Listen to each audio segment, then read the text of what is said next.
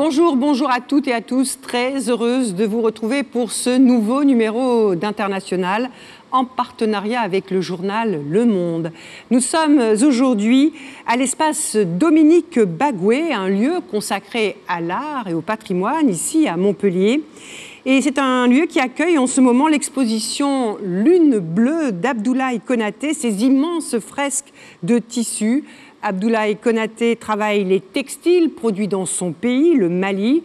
Il est l'un des plus importants artistes de l'art contemporain en Afrique. Il a été exposé dans le monde entier. Et si Montpellier accueille ses œuvres, bien notamment, c'est à l'occasion du sommet Afrique-France qui vient de se tenir ici, dans cette ville du sud de la France. C'était un sommet inédit. Aucun chef d'État africain n'était invité. Le président français Emmanuel Macron avait choisi de dialoguer avec la jeunesse et la société civile du continent africain et la diaspora en France. Objectif, élaborer des pistes pour le renouveau de la relation Afrique-France. Et ce vendredi, eh des voix fortes, notamment de jeunes femmes, se sont fait entendre ici à Montpellier pour demander des comptes à la France sur sa relation à l'Afrique. Alors pour mieux comprendre ce qui s'est déroulé au cours de ce sommet, nous vous proposons de retrouver deux personnalités qui étaient présentes. Adam Diko, elle a 29 ans, elle est malienne. Elle était face au président français avec une dizaine d'autres jeunes africains et français de la diaspora. Dans son pays, elle se bat pour euh, promouvoir la démocratie et la participation citoyenne des jeunes et entre les générations. Elle n'a pas hésité à reprendre le président français Emmanuel Macron à plusieurs occasions quand elle n'était pas d'accord avec lui euh, ce vendredi. Et puis nous avons aussi euh, comme euh, haute personnalité Amidou Han, lui a 38 ans. Il vit et travaille à Dakar. Il est, c'est un énarque. Il est essayiste et chroniqueur. Il était également invité et présent dans le public à ce sommet Afrique-France. Bonjour Amidou Anne. Bonjour. Bonjour Adam. Bonjour. Euh, à mes côtés pour conduire cet entretien, Christophe Châtelot, journaliste au Monde. Avant d'aborder peut-être ce sommet avec vous, euh, je vous souhaiterais que l'on écoute quelques secondes Abdul Zarak Gourna. Il a eu euh, jeudi dernier le prix Nobel de littérature.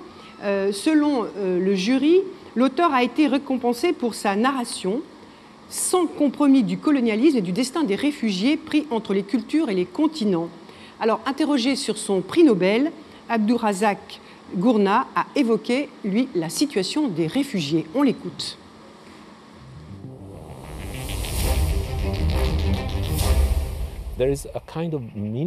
Il y a une sorte de méchanceté, je pense, envers les gens qui viennent d'ailleurs pour rejoindre l'Europe. Ce n'est pas comme s'ils venaient les mains vides. Ce n'est pas comme s'ils disaient Voici mon bol, remplissez-le. Vous savez, ils utilisent cette phrase de migrants économiques comme si être un migrant économique, c'était commettre d'une façon ou d'une autre un crime. Et pourquoi Des millions d'Européens à travers les siècles ont quitté leur pays pour cette raison précise et ont envahi le monde pour cette raison précise également. Alors, Adam Dico, on a un petit peu parlé de des, migrations hein, à l'occasion de ce, sommet ici à Montpellier. Peut-être une réaction euh, au propos de ce prix Nobel de littérature? Oui, d'abord c'est pour dire euh, félicitations, félicitations à lui et à toute l'Afrique, parce que c'est bien mérité. Et par rapport à cette question d'immigration, il a dit à juste titre ce regard sur, euh, sur les immigrés, surtout sur les immigrés noirs, comme quoi c'est des gens qui fuient la misère, qui viennent chez nous qu'il faut aider. On oublie très souvent de rappeler que la migration fait partie de la culture africaine, au fait. Qui connaît la culture africaine, qui connaît les empires africains, savent que la migration fait partie de la culture africaine. En tant qu'Africains, nous sommes mobiles, on, se déplace. Donc, du coup, souvent, ce besoin de se déplacer, ce n'est pas parce que derrière, ont eu au sein du continent africain. Ont eu au sein du continent. Et ça, c'est des aspects souvent qu'on ne montre pas. Donc, ce regard qu'on a de, de, ces immigrés, comme si c'est des gens qui viennent, euh, il faut aider, il faut aider, non, ça doit changer, ça doit changer parce qu'ils arrivent avec leur savoir-faire, ils arrivent avec ce qu'ils ont, ils arrivent avec leur potentiel. Tout comme de l'autre côté, au fait, il faut aussi avoir un regard sur l'autre côté, des gens qui se déplacent pour venir vers l'Afrique, qui viennent aussi apporter quelque chose à l'Afrique. Donc, il est important d'avoir un regard positif par rapport à l'immigration et aussi savoir que ça fait partie de la culture du monde, au fait. C'est ce qu'a voulu rappeler cet auteur. Amidouane. Tout à fait, il le rappelle euh, très très bien. Et d'ailleurs, lui-même est un migrant parce qu'il vit depuis l'âge de 20 ans en Angleterre et il a quitté sa, Tanzanie natale. Euh, vous l'avez rappelé tout à l'heure, 80% des migrations en Afrique sont intra-africaines, même si euh, dans, dans, les médias, dans les discours des hommes politiques, souvent européens, on parle beaucoup du côté misérabiliste et triste de la, de la migration. Ce n'est pas occulté, bien sûr. Et effectivement, il y a tout un pan de la jeunesse africaine aujourd'hui qui cherche dignité, qui cherche qualité de vie ailleurs et qui n'hésite pas à prendre des risques, parfois dans le désert ou, ou qui traverse la Méditerranée, ce qui charrie des drames assez colossaux et très tristes. Mais il ne faut toujours pas ignorer le côté positif des migrations et surtout que 80% de nos migrations sont intra-africaines. Ce, thème a été très très peu abordé aujourd'hui. Il n'y a pas eu de table ronde dessus, euh, même dans le, dans le dialogue avec le président. Euh, est-ce que, à votre avis, ça a été volontairement occulté par, euh, par les organisateurs? Est-ce que c'est finalement un petit peu de mauvaise conscience qu'on a voulu cacher sous le tapis? Alors, euh, c'est vrai que ça ne faisait pas partie des thématiques abordées, mais je pense que le dialogue avec le président de la République, ça a été abordé, même si on n'est pas, rentré en profondeur pour parler de ceux qui meurent dans, les dans le Méditerranée ou autre. Mais je peux vous assurer que ce n'était pas volontaire parce que le débat qu'on a eu avec le président de la République, ce débat, il était franc, il était libre. Les sujets n'ont pas été choisis en avance, les sujets étaient choisis là, la foulée. Et aussi, le temps imparti ne permettait pas de rentrer en profondeur dans tous les sujets, mais je peux vous assurer que non, ça n'a pas été dit, il ne faut pas aborder la question de, l'immigration. Alors, Madame Nikos, ce sommet vient de s'achever. Quelles sont vos, premières réactions, vos premiers sentiments euh, euh, suite aux échanges que vous avez eus, euh, on peut dire par moments assez musclés avec le président français? Alors moi j'ai un sentiment de soulagement je suis soulagée parce que j'avais des choses à dire, des, je portais des frustrations qui n'étaient pas que mes frustrations, mais qui sont aussi des frustrations des milliers de jeunes maliens et africains. Je suis soulagée de pouvoir refléter cela, je suis soulagée de pouvoir le dire et j'ai un sentiment de, satisfaction, en fait, de satisfaction que oui, c'est le début de quelque chose. De satisfaction pour montrer que non, la rupture, ce n'est pas vous qui l'avez demandé, c'est nous, les jeunes Africains, qui l'avons demandé. Donc oui, j'ai cette satisfaction-là. Et je me dis, c'est le nouveau de quelque chose, c'est le départ de quelque chose, au fait. Et je n'attends pas assez que ce soit le, président ou les autorités françaises qui le commencent. On l'a déjà commencé, on va continuer le combat. Donc je suis réconfortée dans mon combat et je suis soulagée de pouvoir dire ces, ces, ces, sentiments-là et d'être écoutée, en fait, parce qu'il l'écoute aussi, c'est thérapeutique. Vous avez eu le sentiment d'être entendu? Entendu, je pense que ça, on le verra après le, le, forum, après le sommet, disons, mais écouter, oui, je pense. Mais entendu, mhm. ça, c'est les actes qui vont le démontrer. Mais pourtant, vous avez, euh, enfin, les participants été euh, bah, certains, et euh, Bembe qui a, piloté les dialogues en amont euh, du, débat, a été lui aussi critiqué un peu sur l'air de voilà, participer à cette grande opération néocoloniale finalement. Est-ce que vous ne craignez pas d'essuyer à nouveau ce genre de critiques au retour chez vous au Mali ou, Alors j'ai réussi ces critiques-là euh, des critiques très virulentes par rapport à, ma participation et par rapport à ce dialogue. Et c'est des critiques que je trouve que c'est souvent légitime, en fait, tant que ça, ça respecte euh, l'éthique, bien sûr. C'est légitime parce que, vu la relation vu euh, la, situation actuelle, donc du coup, et surtout par rapport au Mali, vu euh, les, tensions diplomatiques, donc du coup, oui, les gens peuvent le regarder autrement, les gens peuvent avoir différentes, euh, différentes lectures là-dessus, et c'est très normal.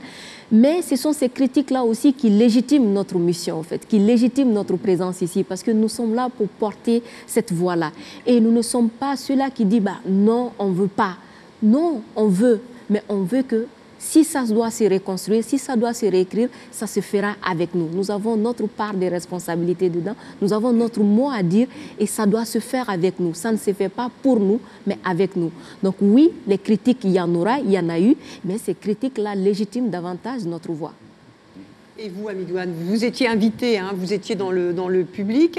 Euh, pourquoi vous avez accepté de, de, participer à ce sommet euh, Alors, vous, vous connaissez bien euh, la France, hein, vous y avez, même si vous êtes né à Dakar, vous avez grandi dans, dans, dans, les banlieues de Dakar, vous avez fait des, partie de vos études ici. Hein. Aujourd'hui, vous, vous, vivez et travaillez à, à Dakar. Pourquoi avez-vous accepté de participer à ce sommet? Qu'est-ce qui Très simplement, moi je considère être un garçon bien éduqué. Quand on m'invite à venir débattre, par courtoisie, je viens, je viens débattre. Et surtout que euh, Emmanuel Macron, ou ce qu'il représente, même si on peut ne pas être d'accord, n'est pas un personnage infamant, ou ses idées ne sont pas des idées infamantes. Donc du coup, quand des personnes comme lui m'invitent, je viens courtoisement débattre. Et, en fait, les critiques que j'ai vues, et parfois c'est au-delà des critiques, parfois c'est des insultes, c'est des anathèmes, j'ai lu des choses extrêmement graves, et, comme esclaves, balles nègres, euh, suppos, etc. Et je pense qu'on peut se critiquer, mais sans s'insulter. Et je pense qu'en tant qu'intellectuel africain, on peut avoir euh, des idées assez tranchées, mais on peut ne pas s'insulter, on peut rester dans la courtoisie, euh, contrairement à ce que j'ai lu de, part et d'autre depuis, depuis quelques jours. Et tout ceci est symptomatique en fait de la relation avec la France qui n'est pas une relation apaisée pas une relation apaisée parce qu'il y a un passif euh, qui est très très lourd de plusieurs siècles qui est là. Il y a aujourd'hui de part et d'autre euh, sur les espaces géographiques des, des, gens qui ont des positions assez ambiguës, voire assez assez dommageable hein, sur, sur, la nature de la relation. Et il y a, pour moi, des esprits un peu, un, peu négatifs de ce point de vue-là. Et moi, j'ai une relation avec la France très très simple. Hein. C'est une relation ni de soumission ni d'indifférence. Je suis soumis à personne et je pense que Adam l'a rappelé et les autres, nous sommes des États indépendants, nous sommes des, personnes euh, souveraines. Moi, je n'ai pas l'impression d'être manipulé ni d'être esclave qui que ce soit. Donc, je suis venu ici euh, euh, volontairement. Donc, du coup, nous sommes des personnes souveraines qui venons d'États formellement indépendants, donc qui exigeons et qui revendiquons cette souveraineté-là. Donc il n'y a pas de relation de soumission vis-à-vis de la France, non plus d'indifférence quand on a un passif de un siècle et 130 euh, ans de, relations euh, qui, ont été difficiles, qui ont été parfois positifs hein, euh, dans la relation. et qu'en fait, moi je viens du pays de Léopold Sédar Senghor qui représente quand même pour moi le visage le, plus, le plus beau de la relation entre la France et le Sénégal ou de la francophonie de façon globale. Donc ni soumission, ni indifférence, pas être indifférent. L'idée c'est juste aujourd'hui de créer une nouvelle relation qui soit équilibrée qui soit plus asymétrique comme, comme on l'a connu, comme on le connaît encore jusque-là, et en fait qui sort euh, des vieux vestiges de la France-Afrique. Et, je pense que c'est pour ça que je suis venu débattre et, euh, des gens ont répondu à l'invitation de Vladimir Poutine il y a deux ans, personne ne les a critiqués. Euh, moi demain, Erdogan ou Lula ou quelqu'un d'autre m'invite, je viens courtoisement répondre à son invitation en restant figé sur mes principes, en dialoguant et de manière critique mais apaisée. Vous, dites, invité, d'autres diraient convoqué. Oui, en fait, vous savez, la, sémantique, euh, elle est là. Moi, j'ai parlé tout à l'heure, je suis allé beaucoup plus loin que, convoqué. J'ai parlé d'esclaves, de suppôts du colonialisme. Euh, j'ai écrit quelques années pour Le Monde Afrique. Euh, voilà, certains de mes articles provoquer des critiques, euh, des insultes, des menaces de mort, etc. Donc je pense que tout ceci est à remettre dans le contexte de la relation qui n'est absolument pas apaisée entre la France et l'Afrique. Et euh, moi, je ne suis absolument pas convoqué. On m'a gentiment invité, euh, j'ai répondu positivement, comme j'aurais pu répondre négativement si j'avais d'autres choses à faire. Donc je ne suis absolument pas convoqué. Est-ce que vous avez l'impression qu'une page se tourne entre la façon dont la France et l'Afrique écrivent leur histoire aujourd'hui? Ce qui s'est passé ou ce qui est en train de se passer, c'est historique. C'est historique. C'est historique. C'est historique parce que, oui, parce que d'habitude on voit un sommet avec euh, avec des chefs d'État, euh, l'ensemble des chefs d'État de l'Afrique autour de, du président euh, français, photo des familles, photo des familles. Oui, bien sûr, mais aujourd'hui, faire venir la jeunesse africaine, la laisser s'exprimer avec franchise, avec honnêteté sur ses aspirations, sur ce qui ne va pas et sur ses imaginaires par rapport à cette relation et ce qu'elle souhaite, je trouve que c'est historique. Parce que qui connaît le continent africain 70% moins de 35 ans. Donc considérer cette couche-là comme une couche légitime à porter des voix et aussi à se retourner résolument vers le futur pour dire voici comment nous nous voyons l'avenir avec vous. Voici comment nous, nous voulons que l'avenir soit. Oui, c'est le début de quelque chose. Maintenant, comment est-ce que nous allons concrétiser tout ça? Comment est-ce que nous allons le matérialiser? C'est là la grande question. Et c'est là où la responsabilité de la jeunesse africaine, mais aussi des autorités françaises sont engagées. On revient à la légitimité, mais vous, vous avez piqué un peu le président euh, Emmanuel euh, Macron en lui disant que, en lui reprochant presque un ton euh, paternaliste à un moment donné. Oui, oui, absolument, parce que le président, le président de la République a, dans ses mots, utilisé certaines phrases qui, choquent, qui fâchent. quand il dit que si, ce n'était pas nous, il n'y allait pas avoir de gouvernement au Mali, il faut qu'on se le dise. Oui, mais c'est vous êtes, vous êtes venus chez nous, c'est aussi pour vous protéger. Ce n'est pas dire, bah, on est chez vous pour vous protéger, pour vous aider. Non, je suis désolée, vous êtes chez nous pour aider l'humanité. Donc, vous faites partie. Donc, vous êtes dans une mission pour l'humanité, en fait. Vous vous protégez vous-même. Et arrêtez de dire ça, parce que l'Afrique aussi a sauvé la France. L'Afrique aussi a participé à ce que la France est, ce qu'elle est aujourd'hui. Donc du coup, oui, c'est un, un discours un peu paternaliste où quand, quand il dit on, va vous donner, on veut vous donner, vous non. Pensez, là aujourd'hui, même s'il nous a répondu sur... Euh, oui, même s'il même s'il m'a répondu, mais on ne va pas nous donner, c'est-à-dire nous, on ne demande pas. Ce qui est à nous, on va le prendre, on va le défendre. Mais après, il faut reconnaître qu'il s'est prêté à un, à un, exercice quand même pas facile, hein, surtout à, lui à, son, sa posture de président de la République, euh, venir discuter, dialoguer avec des jeunes Africains avec autant de fougue, autant de, autant de frustration. Je, trouve que c'est aussi courageux de sa part. Mais c'était à euh, nous, notre responsabilité, d'être sincère avec lui, parce qu'il a voulu un dialogue libre et transparent. Et c'est ça qu'on a fait, au fait. Lui, il était libre, il était sincère, et c'était la même chose qu'on était. Et je pense qu'à un moment, oui, on s'est compris, parce qu'il a vu que non, ces frustrations, c'est aussi légitime. Ce qu'on reproche à la relation euh, France-Afrique, parce que c'est toujours la relation France-Afrique, c'est légitime. Et il a aussi dit ce qu'il est en train de faire et comment est-ce que lui, il voit l'avenir. Donc nous avons dialogué dans la courtoisie, dans le respect mutuel, et nous nous sommes sentis voilà, écoutés. Maintenant compris, Vous êtes on le verra après. Mais depuis, euh, depuis 1900, euh, début des années 90, euh, la présidence de François Mitterrand, le discours de la Baule, chaque président français promet, jure de, de réformer les relations avec l'Afrique. Pourquoi croire davantage aujourd'hui en Emmanuel Macron que dans ses prédécesseurs qui finalement n'ont pas fait avancer beaucoup de choses? Bon, Après, en réalité, on ne croit pas Emmanuel Macron en fait. Voilà pourquoi je dis que la rupture, ce n'est pas lui. C'est pas, pas que bah, y a un président français qui nous dit euh, désormais je fais ça, on y croit. Non, cette rupture, c'est nous qui l'avons commencé et nous allons poursuivre. Et ça, il a entendu les cris de guerre. Et voilà pourquoi il est dans cette logique, c'est-à-dire il n'a pas le choix. Parce que nous ne laissons pas le choix au président français de dire nous allons changer. C'est nous qui allons changer. Et lui n'aura pas le choix que d'accompagner ce changement-là. Parce que c'est dans ce changement que nous avons ces intérêts mutuels-là. C'est dans ce changement qu'il y aura ce dialogue franc. Donc oui, les temps ont changé. Il y a une nouvelle génération qui est là, qui est consciente, qui est libre, qui n'a pas vécu la colonisation, qui n'a pas vécu l'esclavage, qui parle aux jeunes Français égal à égal, qui parle au président français égal à égal. Donc oui, la situation va changer parce que ça a déjà commencé. Avant de poursuivre cet entretien, je voudrais qu'on balaye rapidement euh, l'actualité entre l'Afrique et la France depuis l'élection d'Emmanuel Macron en 2017. On regarde.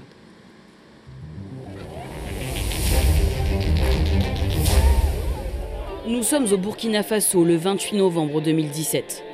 Emmanuel Macron, nouveau chef de l'État français, se livre à un discours peu attendu à l'université de Ouagadougou. Je ne suis pas venu ici vous dire quelle est la politique africaine de la France, comme d'aucuns le prétendent. Parce qu'il n'y a plus de politique africaine de la France. Rompre avec le passé et réparer les mémoires, Emmanuel Macron imprime son style et commande trois rapports sur des sujets sensibles. L'un sur la restitution du patrimoine culturel africain, l'autre sur la guerre et la colonisation en Algérie, et un dernier sur l'implication de la France dans le génocide des Tutsis au Rwanda. Les conclusions vont nourrir les mots prononcés par le président français après des années de tension entre Kigali et Paris. En me tenant avec humilité et respect à vos côtés ce jour, je viens reconnaître nos responsabilités. Au-delà de cette politique mémorielle, les relations entre l'Afrique et la France s'enlisent au Sahel. Emmanuel Macron convoque en janvier 2020 un sommet exceptionnel des pays du G5 Sahel en France, dans la ville de Pau. Objectif, resserrer les rangs entre Paris et les pays de la zone face à une contestation qui monte contre la présence militaire française. Ces derniers mois, l'actualité au Sahel prend une autre tournure. Le Mali est déstabilisé par deux coups d'État en moins d'un an et le président tchadien Idriss Déby Itno est tué au combat en avril 2021. Emmanuel Macron est le seul chef d'État européen à se rendre aux funérailles. Quelques semaines plus tard, le président français annonce vouloir tourner la page de Barkhane et réduire la présence française militaire au Sahel. Nous avons toujours dit depuis bien longtemps que Barkhane n'était pas éternel. Le ton monte entre Paris et Bamako, alors qu'une autre crise diplomatique éclate avec l'Algérie, sur fond de réduction des visas octroyés par la France aux pays du Maghreb. Depuis 2017, Emmanuel Macron aura aussi donné des gages de changement au continent. Disparition enclenchée du franc CFA, restitution des œuvres d'art, augmentation de l'aide française au développement, sans oublier les manifestations culturelles d'Africa 2020 pour changer le regard des Français sur l'Afrique. Jusqu'à ce sommet Afrique-France du 8 octobre à Montpellier d'un genre inédit, sans chef d'État, pour parler sans tabou avec la jeunesse et la société civile du continent. Amidouane, euh, au-delà de ce sommet, quel regard portez-vous sur euh, la politique euh, qui est menée par la France aujourd'hui en Afrique, depuis l'élection d'Emmanuel Macron en 2017 Il est dans une logique des présidents français, Christophe Château l'a rappelé tout à l'heure, depuis plusieurs décennies. C'est-à-dire chacun arrive et dit qu'il va mettre un terme à ce qu'on appelait la France-Afrique. Faut quand même se rappeler que le discours scandaleux de Nicolas Sarkozy à Dakar était un discours adressé à la jeunesse africaine. Donc il prétendait parler à la jeunesse africaine en ayant eu les propos euh, qu'il a tenus et sur lesquels il n'est pas nécessaire de revenir. François Hollande, c'était pareil. Emmanuel Macron vient faire pareil. La différence avec Emmanuel Macron, c'est un homme, c'est un président jeune, c'est un homme qui, qui est une conviction néolibérale, c'est un président d'Orient de droite, capitaliste, etc. Donc qui a aussi sa propre vision de la relation, qui est plutôt dans, dans la relation du cool, dans l'économie du cool, les start-up, etc., etc. Mais tout ceci ne cache pas euh, les vraies impasses qui existent aujourd'hui dans la politique africaine de la France, c'est-à-dire les troupes euh, françaises sont encore euh, dans plusieurs villes africaines, dont, dont, Dakar. Les entreprises françaises continuent à avoir des un fonctionnement, certaines entreprises françaises, un fonctionnement assez douteux par rapport au pays, pays d'accueil, même s'il il faut reconnaître qu'Emmanuel Macron a, posé des des actes forts. je vais en citer trois. Euh, il y a eu dans le désordre le rapport du clerc qui quand même pointe la responsabilité de la France dans le génocide rwandais et pour la première fois la France va, euh, va si loin.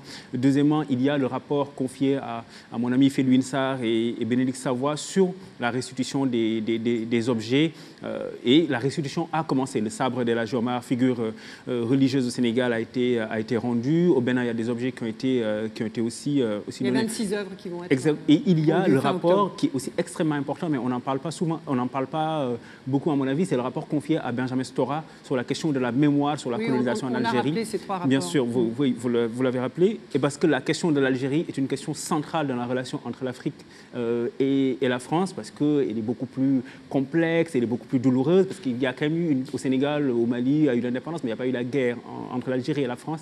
Il y a eu une guerre qui a encore des séquelles, notamment sur euh, le rapport entre la France et l'Algérie, et sur aussi le rapport entre la France avec elle-même, notamment notamment dans les, euh, dans les quartiers euh, et dans les, dans, euh, dans, les banlieues, dans les banlieues françaises.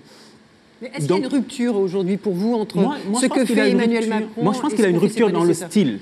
Il y a une rupture dans le style, il y a une rupture dans la façon de faire, il y a une rupture dans la pratique. D'ailleurs, aujourd'hui, l'exercice auquel...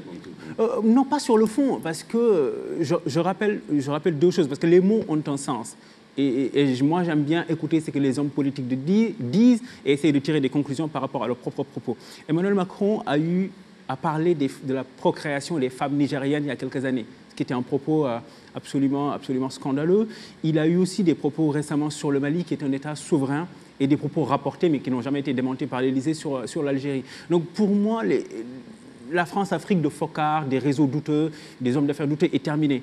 Euh, il y a une nouvelle France-Afrique aujourd'hui. Et pour moi, Emmanuel Macron, au-delà des discours, au-delà de la communication, et il faut le reconnaître, ça, il est très très fort dans la communication. Son exercice, il y a quatre ans, au discours euh, à Ouagadougou, était très très fort. Et, je, reconnais humblement qu'il y a peu de présidents africains qui peuvent oser tenir ce type de, enfin, avoir ce type d'exercice-là en faisant face à leur propre jeunesse à leur propre jeunesse. Donc dans le style, dans la communication, c'est différent, mais dans le fond, j'attends de mmh. voir. Vous évoquiez le paternalisme euh, qu'on lui prête. il y a eu toute une discussion sémantique sur on ne parle plus d'aide au développement, on parle maintenant d'investissement solidaire. Est-ce que ça n'a pas ça non plus comme expression, un petit accent euh, paternaliste? Alors non, non, ça passe. Si l'investissement solidaire nécessite ou oblige ou conditionne à ce que l'autre partie aussi met sa part dedans, oui, ça n'a rien de paternaliste. Mais si on dit on vient vous aider, ah, vous venez nous aider, mais est-ce qu'on a demandé? Donc non, l'investissement solidaire, ce n'est pas paternaliste au fait. Et nous sommes plus en phase avec ces termes qu'est l'aide au développement. Et il faut reconnaître que l'histoire que l'Afrique partage avec la France, cette histoire-là, elle pèse, au fait. Elle pèse et du coup, les mots ont des sens, les mots deviennent des symboles. Les mots deviennent des symboles et ça devient lourd à porter. Cette même relation qu'on a avec la France, on ne l'a pas avec les autres pays, même si ces pays ont, des, ont leur part de responsabilités par rapport à ce qui s'est passé, notamment la colonisation, l'esclavage ou autre. Mais il faut reconnaître que cette histoire, elle est là, elle fait partie de notre vie, au fait. Il faut l'accepter et il faut aller au-delà de ça. Voilà pourquoi, dans nos interventions avec le président, nous avons parlé de cette marmite sale-là, qu'il faut laver, au fait. Il faut accepter qu'elle est sale, laver, ou il faut accepter qu'elle est sale et choisir ensemble les ingrédients qu'il faut mettre dedans pour que la sauce soit bonne. on ne peut pas continuer qu'une partie dit que c'est sale et l'autre partie dit que non, elle n'est pas sale, et que la sauce qu'elle va produire soit bonne. vous, vous avez été... Euh, euh, euh, on, a rappelé les, tensions entre la France et le pouvoir actuel au, Mali. Est-ce que vous avez été euh, choqué de la façon dont le président français, a, enfin les mots qui ont été rapportés, a parlé de la façon dont il a parlé du, du pouvoir en ce moment au Mali? Ah oui, absolument, absolument. J'ai été, j'ai été, j'ai été choqué, j'ai été choqué. Et cet après-midi, il a répété, il a répété la même chose. Il est même parti un peu, un peu plus loin que ce qu'il avait, que ce qu'il avait dit j'ai été choquée parce que je trouve que c'est carrément une honte que les deux autorités se mettent à se clasher comme ça, alors qu'ils ont en face d'eux, autant du côté malien que du côté français, alors que face à eux, il y a un ennemi qui est là. Si vous avez le même ennemi, je ne vois pas pourquoi vous vous devrez vous prêter à, ce, à, cette scène-là. Donc, du coup, oui, c'est carrément, c'est choquant, c'est choquant pour moi de la part du... Euh, quand je vois le, président français dire que bah, si ce n'était pas nous, il n'y allait pas avoir de gouvernement au Mali, c'est carrément remettre en cause la souveraineté de l'État malien, c'est carrément remettre en cause... Ben, le Mali existe aujourd'hui, c'est grâce à nous. Si on n'était pas là, le Mali allait tomber. Bah, écoute, si, peut-être que le Mali allait tomber, mais on allait se relever au fait. On allait se relever, nous sommes un peuple, nous sommes forts. Donc ces discours-là, il faut, il faut qu'on accepte de sortir de là. Et voilà pourquoi j'ai dit au président de la République que la sincérité, elle est bonne, elle est bien, elle, inspire. on est fan de cette sincérité euh, de, de, de, de, la part du président. Mais cette sincérité, elle n'exclut pas le respect, elle n'exclut pas la courtoisie. Donc il faut rester dans, ce, dans cette relation de respect mutuel de, courtoisie sans pour autant rentrer dans le politiquement correct. Quoi. Donc on peut être sincère, mais tout en se respectant. Cet, après-midi, le, président rappelait que les, soldats français avaient été envoyés euh, au Mali à la demande euh, des autorités maliennes de, l'époque, en, 2013. Euh, comment sortir de cette relation quasi schizophrénique où quand la France fait quelque chose, euh, soit c'est trop peu, soit c'est pas assez, soit c'est de l'ingérence, soit c'est de l'abandon. Comment trouver le juste milieu? Le juste milieu, c'est de répondre à la demande et ne pas formuler les demandes soi-même et de les répondre, en fait. Ne pas créer des demandes, les besoins et venir les répondre. En 2013, le Mali a fait appel à la France. En 2013, le Mali a applaudi la France les Maliens ont donné les noms de, de, Hollande à leurs enfants.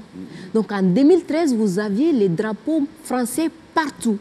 Donc toujours pour vous rappeler qu'il n'y a pas un sentiment anti-français. Il y a un sentiment de relation politique anti-française qui est là, qui peut changer à tout moment. C'est-à-dire, ce que les populations attendent, c'est le résultat.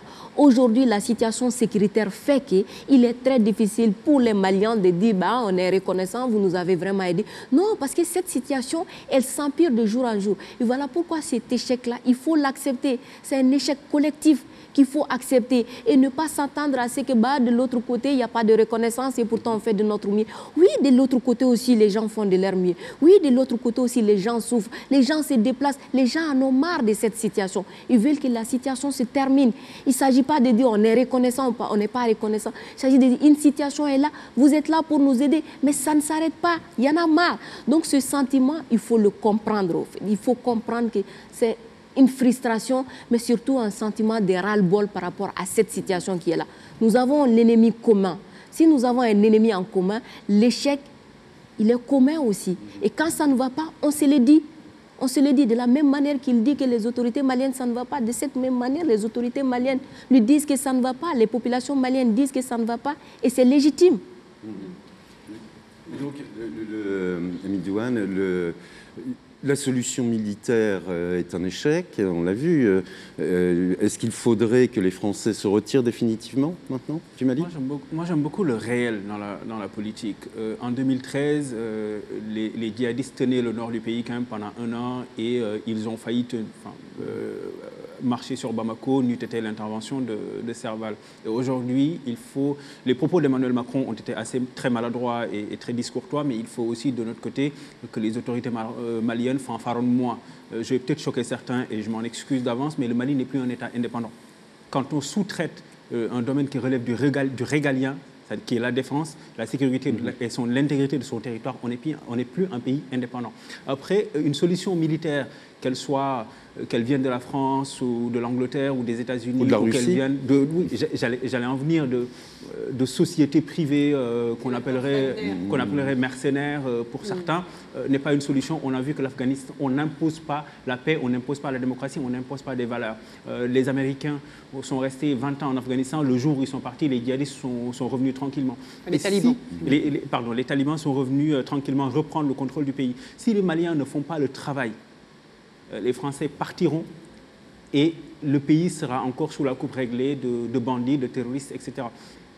Et en fait, j'ai l'impression que parfois, et ça c'est vieux, hein, c'est vieux en Afrique, qu'à chaque fois que les régimes sont un peu dans une mauvaise posture, ils choisissent l'arme de l'anti-impérialiste. Donc Shogel Maïga, euh, qui est un politicien très connu, qui avait fait, euh, entre guillemets, toutes les guerres dans la classe politique malienne, tout de suite se drape du manteau d'anti-impérialiste, accueilli euh, par, une, par en tout cas certains de ses concitoyens, et qui bande les muscles parce qu'il a, il a tenu la dragée au Emmanuel Macron. Il faut, que, il faut que les choses soient gérées de façon beaucoup plus, beaucoup plus sérieuse et qu'on respecte ses concitoyens le Mali n'a pas seulement un problème militaire ou un problème de sécurité. Le Mali a un problème euh, lié à l'éducation, lié à la santé, lié à l'assainissement, lié à la gouvernance de façon globale.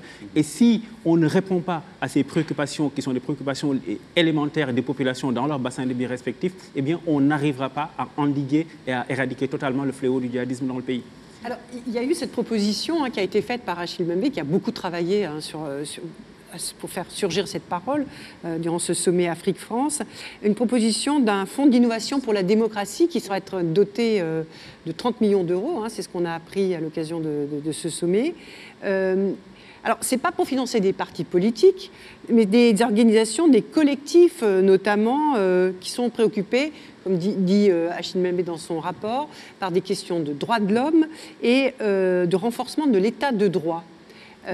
mais Comment pensez-vous que les, euh, que les pouvoirs en exercice vont accueillir euh, ce, fonds d'innovation et ces financements par la France de certains groupes?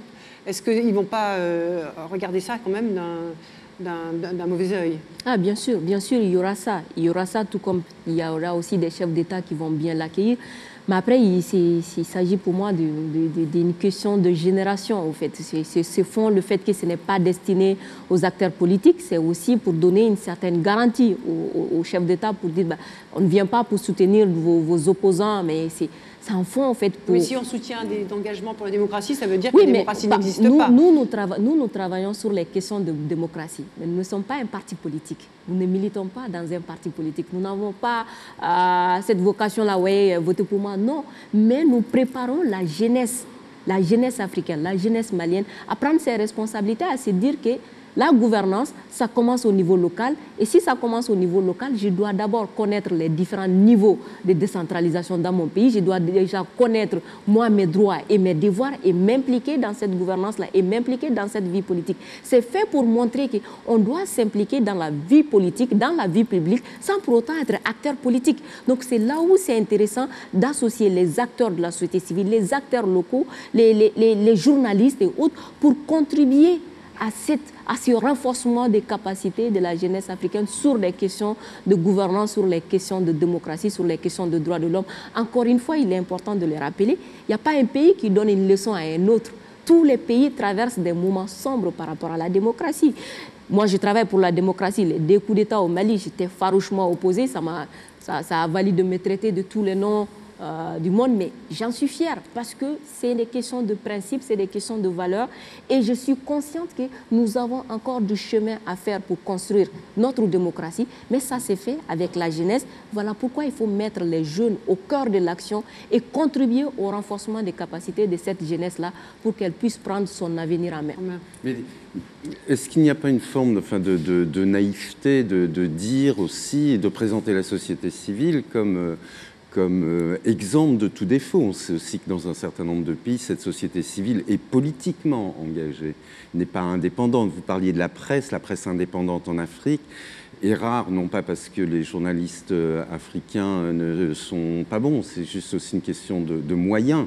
Donc, est-ce que comment, quel tri euh, on pourra faire Où, passera la ligne de partage des eaux entre la bonne société civile, la mauvaise les, gentils et les méchants. Euh, ben, il, faut, il faut toujours relativiser, au fait. Il faut toujours relativiser. Vous avez cette société civile qui est, entre guillemets, politisée, qui utilise euh, euh, l'espace société civile pour accéder à des, à des, à des instances de décision, mais vous avez aussi cette vraie société civile mm-hmm. qui n'est pas souvent écouté, qui n'est pas souvent entendu. Mhm. Parce que quand on parle de, voilà, de venir dans les espaces qui représentent la société civile, elle n'est pas là.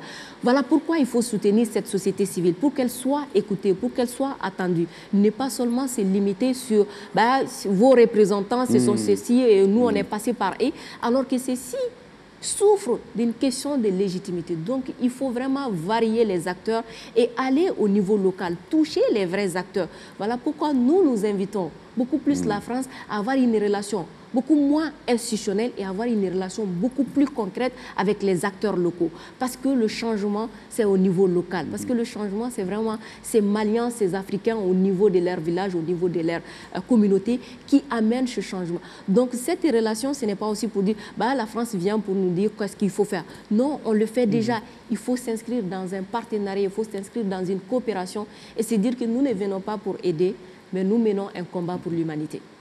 Est-ce que vous allez demander des comptes au président français Emmanuel Macron, suivant la façon dont il lira des liens ou pas avec, euh, dans certains pays où la démocratie est fortement bousculée en Afrique? Si vous permettez, euh, Madame Joly, je reviendrai rapidement en, arrière en parlant du, Fonds pour l'innovation démocratique. je pense qu'encore une fois, c'est parce que la France, ça va créer beaucoup de polémiques, mais ça existe déjà.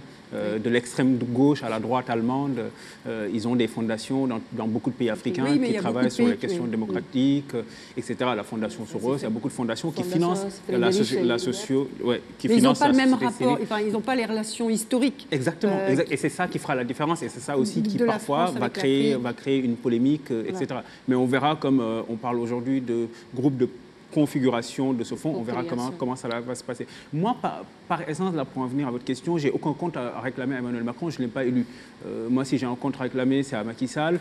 Madame Nico, je pense que, bon, là, la situation est conjoncturelle et un peu compliquée, parce qu'elle n'a pas, elle n'a pas forcément élu son, son président actuel. Est-ce que, sans demander rendre de compte, mais par rapport à ces initiatives qu'il conduit là, et aux, enfin, il y a une forme d'engagement en parlant à cette, à cette jeunesse, à cette société civile, en lui... Euh, en faisant que certaines propositions vont se réaliser, comme ce fonds comme la maison pour l'Afrique et pour la diaspora. Est-ce que d'une certaine façon, vous, vous êtes vigilant sur la façon dont il, il parle à l'Afrique, encore plus vigilant? Encore une fois, je reviens pour dire que ce changement, c'est nous qui allons mhm. la tracer au fait. Il ne faut pas attendre, bah, est-ce qu'il va... Non, c'est nous qui allons tracer ça. Et ce, combat a déjà commencé au fait. Mhm. Ce n'est pas lors de ce sommet, ça c'est un combat qui a commencé et qui va continuer. Mais encore une fois, les problèmes de gouvernance africaine, c'est en Afrique qu'on gère ça. On gère ça avec mhm. nos, chefs d'État. Et on ne les laisse pas. On ne les laisse pas. On va gérer ça avec eux. Donc on n'est pas venu pour faire le procès des chefs d'État. Parce que ce procès, on le fait tous les jours chez nous et nous allons continuer ce combat. Et nous n'attendons pas à ce que le, président français se positionne pour dire Ah, désormais je suis du côté des jeunes pour faire ça. Non, on fait déjà ça. Il faut accompagner, il faut accompagner, mais dans la coopération, dans le partenariat, gagnant-gagnant. Et les problèmes de gouvernance, nous, on va les gérer à l'interne. Il, vous a proposé, euh, enfin, vous appelant d'ailleurs les pépites, euh, de, de, continuer l'œuvre qui, a été, euh, qui a été initiée avec, ah, avec Achille Mbembe. cette main tendue, vous allez la saisir? Ah oui, absolument. Absolument, nous allons saisir cette main tendue parce que c'est aussi notre responsabilité. Nous ne pouvons pas dire que ça ne va pas et quand on nous appelle pour venir pour corriger ce qui ne va pas et qu'on mhm. soit absent.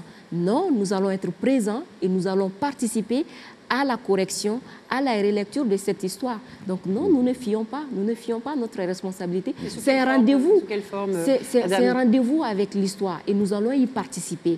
Partout où nous sommes conviés, nous, nous répondrons présents et nous apporterons. Et même si on n'est pas invité, même si on n'est pas convié, nous ferons de telle sorte que nos préoccupations soit prise en compte. C'est ça aussi euh, euh, euh, notre force. Donc oui, nous, répondons présent. Et même si on n'était pas invité, on allait venir. le, président français souhaite aussi que le regard des Français sur l'Afrique évolue. C'est pour ça d'ailleurs qu'il a, voulu initier cette saison Africa 2020, qui est aujourd'hui terminée.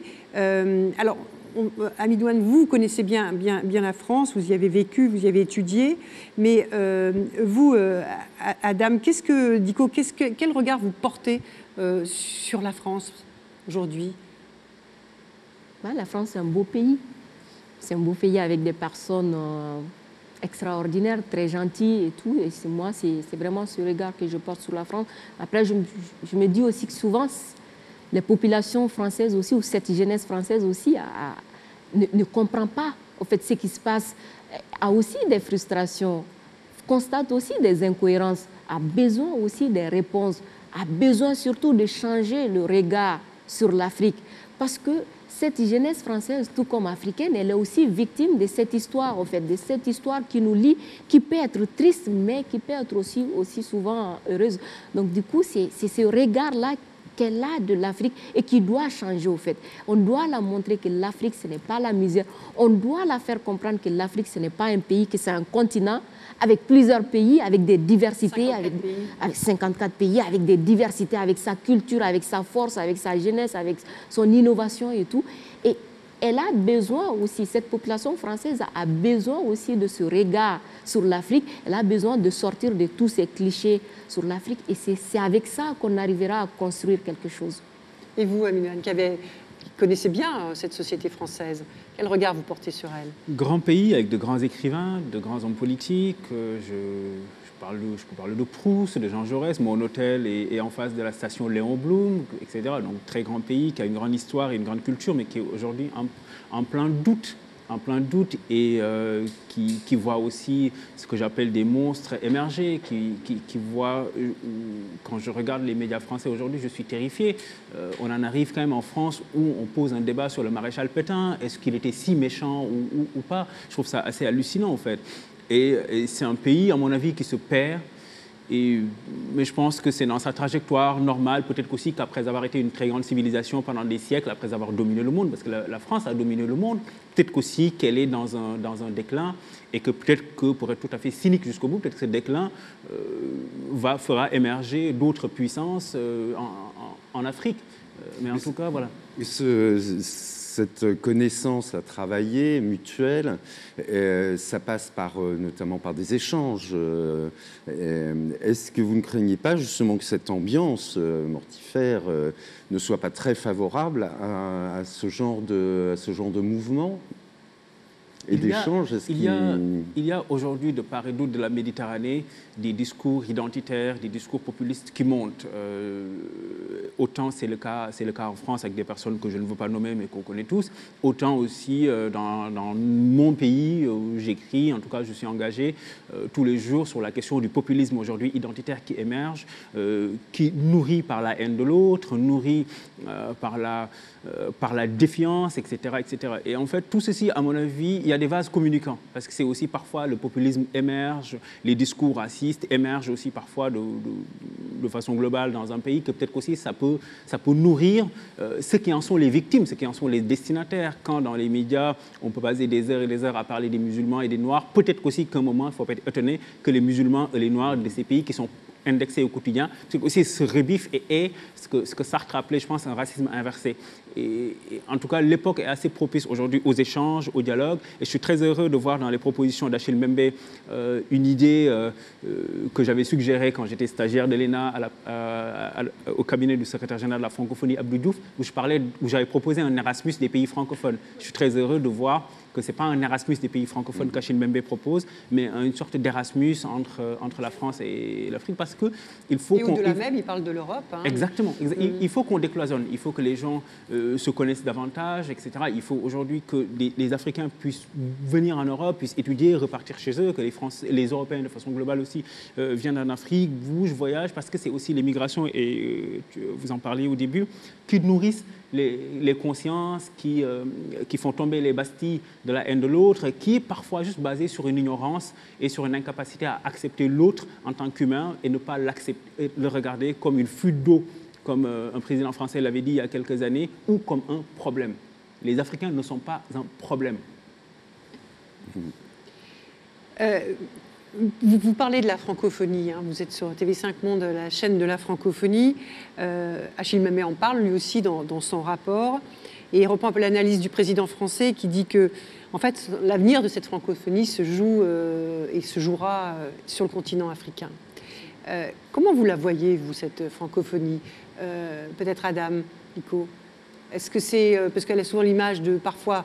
Alors, il y, a, ces détracteurs, euh, un outil au service d'une politique étrangère française, quelque chose vu d'un peu poussiéreux. Et... Elle, elle, est un outil politique, en fait. Un outil politique. Elle est perçue comme ça par moi, comme un outil politique, et qui devrait sortir de, de ces cadres-là. Actuellement, le regard que j'ai sur la francophonie, c'est un outil politique. En fait, c'est un outil politique, plus politique que d'intégration. Alors que pour moi, elle doit devenir un outil d'intégration. Un outil politique de la France? Oui, un outil politique de la France, bien sûr. L'outil politique de la France. Et elle doit, elle doit être un outil d'intégration. Elle doit être un outil qui favorise euh, cet échange-là. Il y a eu des moments où on essaye, on avance, et après un moment où on recule, après on rebondit. Je pense que ces outils-là, aujourd'hui, nécessitent des réformes pour qu'elles soient, euh, euh, euh, disons, ces, plateformes-là, ces espaces-là nécessitent aujourd'hui des réformes pour qu'ils soient vraiment à l'image de ce que les peuples demandent. Que ça ne soit pas seulement un outil politique basé sur des aspirations politiques, mais que ça soit un outil vraiment basé sur des aspirations réelles des peuples, qui va au-delà de l'aspect politique, qui va au-delà de l'aspect culturel, mais qui va vraiment en profondeur. En fait. Ah oui, c'est politique. La francophonie, c'est politique. La francophonie, c'est toujours la position de la France. En fait, la, France prend une position, bah, la francophonie est alignée à cette position. la, nouvelle, enfin, elle n'est pas si nouvelle que ça, parce que ça fait un moment qu'elle est là maintenant. Et Louise Mushikiwabo, euh, rwandaise, euh, a ancré la, francophonie sur des questions d'emploi, de, sur les femmes, la jeunesse, euh, le numérique. Oui, mais vous savez, en fait, ça prend du temps. Ça va prendre du temps pour que ces outils, après, comme il l'a dit, en fait, la, forme, on essaye de changer ou on change, mais le fond, souvent, ça prend du temps de le changer. Et il faut accepter que ça va prendre du temps de le changer, mais il ne faut pas cesser de dire qu'il faut changer. Parce que si un moment on se fatigue de dire, bah, on a déjà dit qu'il faut changer, on ne changera plus. il faut changer le fond. On essaie de changer la forme, c'est bien, mais le fond, il faut changer. Et il faut écouter, il faut changer le, fond. Donc, il ne faut pas se lasser de dire Ah, mais on a, on a déjà entendu ça, on est déjà en train de faire. Non, c'est important de le rappeler que ça doit changer, au fait. On est passé d'une francophonie culturelle, la CCT, jusqu'à une francophonie beaucoup plus politique. Et je pense que c'est un, pas, un pas en avant très important qui a été franchi, notamment avec la déclaration de Bamako de, 2006, où la francophonie quitte la sphère juste artistique et culturelle ou, linguistique et s'impose et prend, euh, prend de véritables résolutions sur les questions démocratiques, euh, sur les questions des libertés publiques, sur les questions de la gouvernance. Et je pense que c'est un pas extrêmement important qui a été franchi à l'initiative du président Abdou Et d'ailleurs, c'est l'occasion de rendre hommage à Boutros Ghali, et ainsi qu'au président Abdou et, à Madame Jean, qui ont successivement dirigé cette organisation et qui lui ont donné la personnalité aujourd'hui dont elle, dont elle dispose. Et je pense qu'on ne, on ne, on ne tire pas assez profit du potentiel de la francophonie, parce qu'à part les, les, Nations Unies, je pense que c'est la plus grande organisation, et le mouvement des non-alignés, je pense que c'est la plus grande organisation. On dit souvent la petite ONU, oui. Exactement, en termes de membres. Et, et, et, c'est marrant parce qu'on est en France, c'est le pays où on considère le moins la francophonie. Euh, le potentiel aujourd'hui humain, le potentiel linguistique euh, en termes de création, de, modernisation de la langue à travers le, euh, le, franc wolof, le nuchi en, en Côte d'Ivoire et tout, montre aujourd'hui une vraie richesse de la diversité culturelle offerte par la francophonie, mais aussi un potentiel très très fort en termes de transformation sociale. Et je pense que Mme Mouchikwabo a eu en tout cas, à mon avis, j'ai plus trop bien suivi ces dernières années, mais une volonté de réaffirmer la question économique au sein de la francophonie parce que la question politique commençait à déranger beaucoup de monde on voulait que le secrétaire général de la francophonie soit plus secrétaire que général. Euh, et donc, du coup, on veut se réorienter moins sur les questions politiques, mais plus sur les questions, sur les questions économiques. Aujourd'hui, l'économie est politique. L'économie est fondamentalement politique. En tout cas, je pense que c'est un outil très important. Et la France gagnerait, à mon avis, à beaucoup plus s'intéresser à, la, question de la francophonie de façon globale. Il nous reste deux minutes. Euh, j'ai envie de vous demander dans quel état d'esprit vous quittez euh, ce soir Montpellier, après ce sommet Afrique-France? Après ce sommet, euh, ce nouveau sommet historique, parce que je reviens là-dessus encore pour dire que ce n'était pas évident, c'était pas évident de, qu'on soit, qu'on soit là avec le président français et discuter de, ces questions, des questions qui Vous fâchent souvent. Vous un peu, ce face-à-face avec le président euh, français? Je n'ai pas compris. Vous le redoutiez un peu? Vous étiez un peu inquiète de, ce face-à-s'il Non, inquiète, non. Mais après, je me disais, mais à tout moment, ça pouvait changer. À tout moment, le format pouvait changer. À tout moment, on pouvait dire, ah ben non, s'il n'y aura plus de dialogue avec le président, vous allez dire ce que vous, vous, vous aviez peur de ça? C'est pas la peur, en fait. C'est pas la peur, mais c'était juste que on fait pas confiance, en fait. Et on, ne fait pas confiance à tout ce qui est souvent politique, où les acteurs politiques sont sont impliqués. On, connaît un peu, au fait. Nous, en tant que société civile, on a un peu souvent cette méfiance-là des, promesses politiques ou des actions politiques parce qu'on sait qu'à tout moment, ça peut, ça peut aller de l'autre côté, au fait. Donc, du coup, oui, c'est pas, pas, pas la peur, c'est pas, pas le doute, mais je me dis, ça peut arriver, au fait, ça pouvait, ça pouvait arriver. Et encore une fois, c'est historique parce que moi, je me rappelle quand il y avait eu le sommet, hein, le sommet Afrique-France à Bamako, moi, j'étais petite. On, on, est parti nous chercher à l'école avec des cars. On nous a amenés à l'aéroport. On nous a dit vous allez juste applaudir quand les véhicules passent. Il faut que vous applaudissiez. On ne savait même pas qu'est-ce qui se passait au fait. Et là, c'était des chefs d'État qui arrivaient, qui faisaient le sommet où on embellissait la ville, on nettoyait partout et tout. Bamako devenait propre parce qu'il y a le sommet Afrique-France. Mais là, c'est cette jeunesse-là qui est là en face mhm. du, président. Donc un sommet historique pour oui, vous. Euh, qui, lui, parle, au fait, qui lui dit. Donc du coup, c'est un sentiment de, soulagement, en fait, de soulagement parce qu'on a pu parler. Et aussi, c'est un sentiment de fierté d'avoir participé à quelque chose comme ça, c'est-à-dire quelque chose de nouveau qui est le départ du renouveau de la relation. On, a, on, arrive, on arrive au terme de cette émission. Ce, juste un mot, vous partagez cet adjectif, un sommet historique Un sommet tournant, je préfère tournant pour le moment. Un, sommet tournant. Eh bien voilà, nous arrivons au terme de cet entretien. Merci beaucoup Adam Dico et Amidouane pour avoir euh, accepté de venir euh, après ce sommet Afrique-France partager euh, vos réactions avec nous. Merci d'avoir répondu à, à, nos questions, à celles de Christophe Châteneau du journal Le Monde, partenaire de cette émission internationale de TV5 Monde. Merci à vous tous et à vous toutes pour votre fidélité. On se retrouve très vite pour un nouveau numéro d'International. À bientôt.